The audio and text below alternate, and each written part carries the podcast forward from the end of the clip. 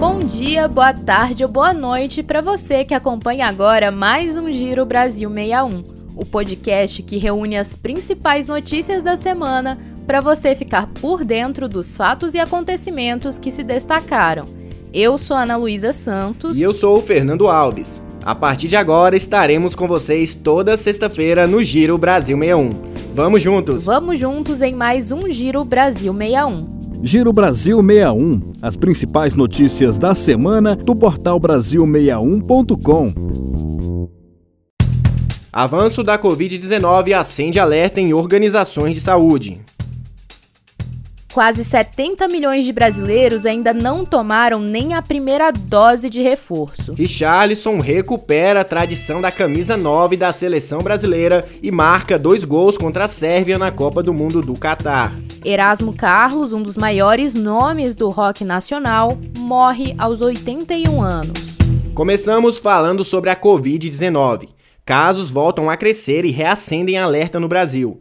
Na última quarta-feira, o Ministério da Saúde registrou quase 30 mil novas notificações da doença, com 117 mortes confirmadas. Já na última quinta-feira, mais de 22 mil casos de infecção por Covid-19 foram registrados pelo Ministério da Saúde. Por isso, a gente ressalta aqui a importância da vacinação, né, Fernando? É isso mesmo, Ana, mas de acordo com o Ministério da Saúde, cerca de 69 milhões de brasileiros ainda não tomaram nem a primeira dose de reforço. É importante lembrar que o reforço aumenta em mais de cinco vezes a proteção contra casos graves e mortes pela doença.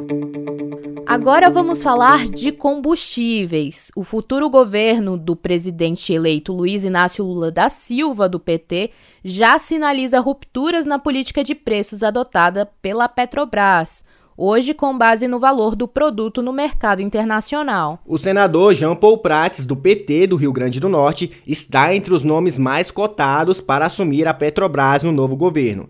Para o economista, advogado e diretor executivo da Abre Livre, Rodrigo Zingales, é importante manter a redução de impostos para o equilíbrio dos preços. Essa questão dos impostos é muito relevante para a economia brasileira como um todo. Bem, como ficou demonstrado, né, com a queda é, da tributação dos combustíveis, houve uma redução no preço dos combustíveis e uma queda na inflação. É, é importante que o atual governo e principalmente o, o governo futuro, mantenha essa redução ou a eliminação desses tributos federais até que a gente consiga ter um equilíbrio na política de preços da Petrobras, na política de preços internacionais e, e o mercado consiga realmente ter combustíveis voltando à casa de 3, 4 é, reais o litro da gasolina. A Polícia Federal suspendeu desde o dia 19 de novembro a confecção de novas cadernetas de passaporte por causa da falta de recursos. Segundo a PF, o orçamento de 217,9 milhões de reais destinado às atividades de controle migratório e emissão de documentos de viagem é insuficiente para seguir com as operações. O serviço foi interrompido após os cortes feitos pelo governo federal no orçamento da União. A Polícia Federal informou ao Brasil 61 que ainda não há previsão para normalizar a emissão do documento.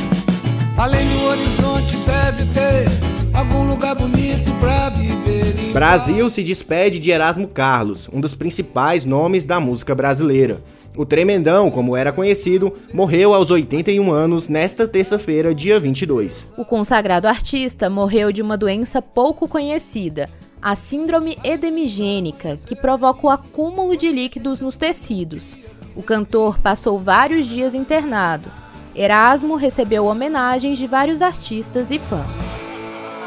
E agora, futebol. A seleção brasileira estreou com vitória na Copa do Mundo do Catar. Richarlison marcou dois gols com duas assistências de Vini Júnior.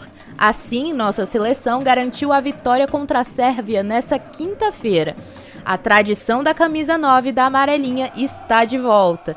Será que o Hexa vem, Fernando? Eu confesso que eu tô muito confiante, viu? Olha, Ana, acredito que Neymar, se ele se recuperar, Richarlison, Vini Júnior e companhia vão trazer o Hexa pra gente, viu?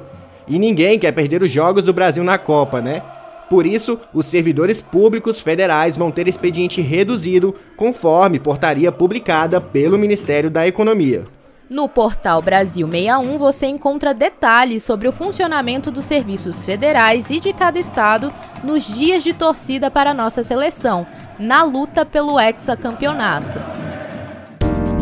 O Giro Brasil 61 termina aqui. Acompanhe a gente nas próximas edições. Boa semana, pessoal, e até semana que vem. Abraço. Você ouviu Giro Brasil 61, as principais notícias da semana do portal Brasil61.com.